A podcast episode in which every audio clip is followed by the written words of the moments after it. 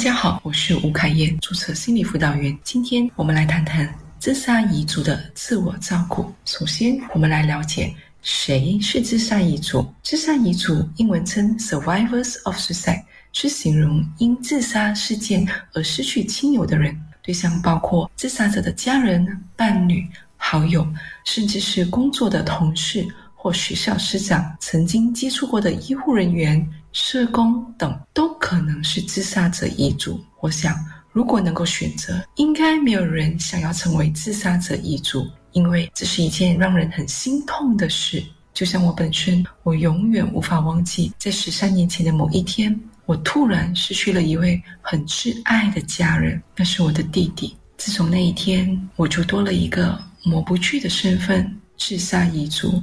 如果你跟我一样，在无法选择之下成为了自杀一族，我想隔空拍拍你，嘿，我相信这条路你走的真的很不容易，你辛苦了，请你好好疼爱自己。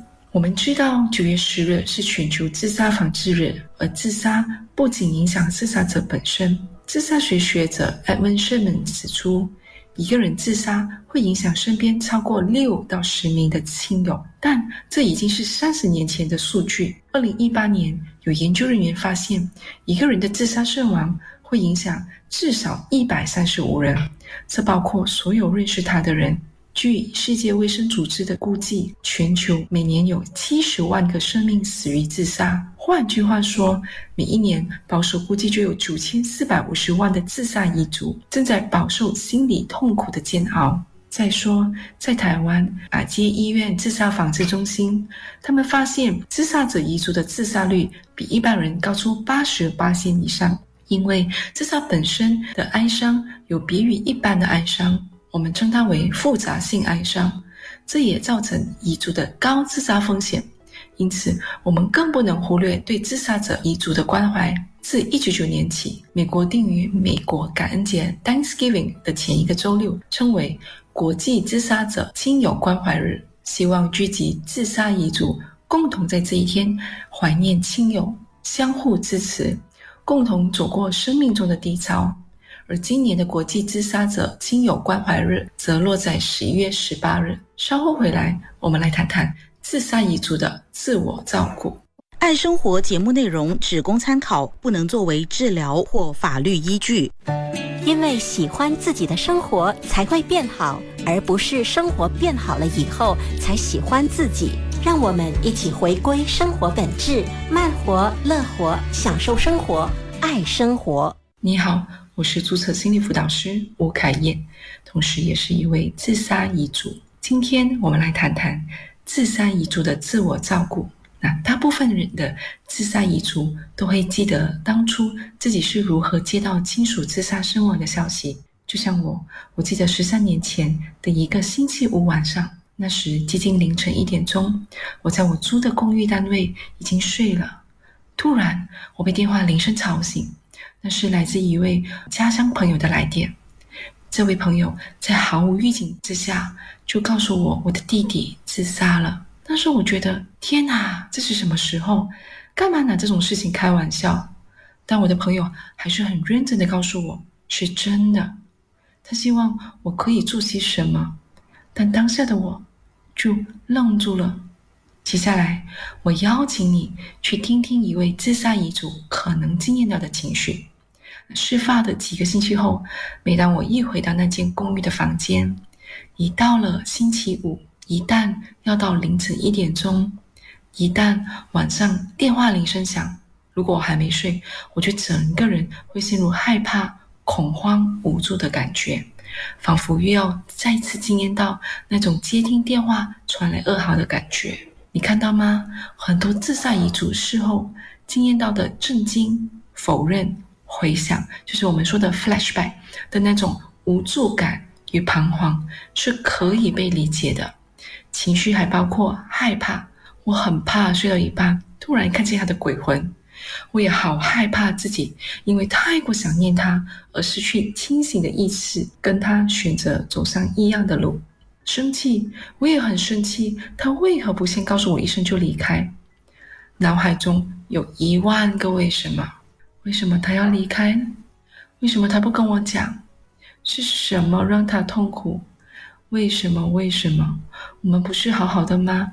是不是我做错了些什么？是不是我不够关心他，才会导致他走上这个绝路？以上这些都是很多自杀遗族内心经历过的感受和疑问。那么，自杀遗族可以如何照顾自己？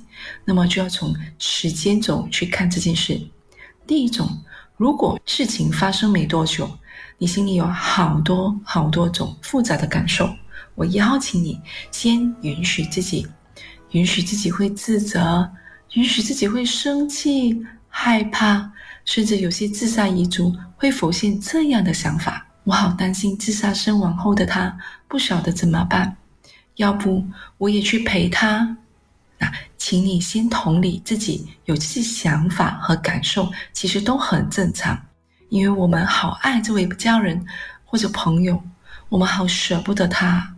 总希望自己能为他做些什么。接下来，我们先听歌曲，稍后回来谈第二种方法。接纳错误是进步的代价。爱生活，陪你学习，一起进步。让我们回归生活本质，慢活、乐活，享受生活，爱生活。我是注册心理辅导员吴凯燕。今天我们来谈谈自杀遗族的自我照顾。自杀遗族可以如何照顾自己？其中一个方式就是与想念的那个他做连接，怎么做呢？写信。如果你心里还有很多话想要对自杀身亡的亲属说，或者当你想念他的时候，你可以试试看写信，就是在书写的过程中把你想说的话写下来。如果你心里有好多的为什么，就把这些疑惑也一拼的写下去。书写能够帮助我们整理心里的思绪，也能够表达心里的感受。你可以写给他第一封信、第二封信，当想跟他说说话的时候，又再写第三封信，以此类推。那么写完这封信后可以怎么做？那你可以把信打印出来，用你舒服的方式开关引号寄给他。有些人选择埋在土地里。有些人则选择烧给他，有些则当做信息转发给他身亡前的电话号码。那只要你觉得能够与它连接，任何方式都可以。这里有一点要特别注意：如果你的哀伤反应超过六个月，什么是哀伤反应呢？包括这些痛苦的反应，比如说像是很难接受死亡、否认。麻木，很难记得这些正向回忆，常常感觉到愤怒、苦涩，对自己有很多负面的评价，或者有很多的逃避，感觉到生命毫无意义和孤独。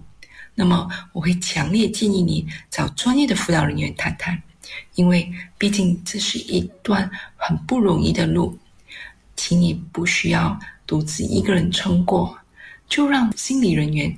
陪伴与支持你。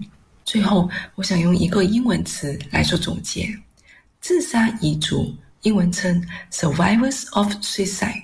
我们来看看 survive 这个定义。survive 就是即使在困境或长期痛苦的考验中，即使亲爱的人过世，我们仍然继续生存，让自己前行。失去他是我们永远的痛，但这份痛。不会永远都痛，我们的内心深处可以为他留个位置。想念他的时候，请你好好想念哦。我们是可以想念他的，同时我们也能够为自己的生活加油。所以啊，请你双倍的爱自己，一份来自于他的爱，另一份来自于你的爱。最后，祝福你。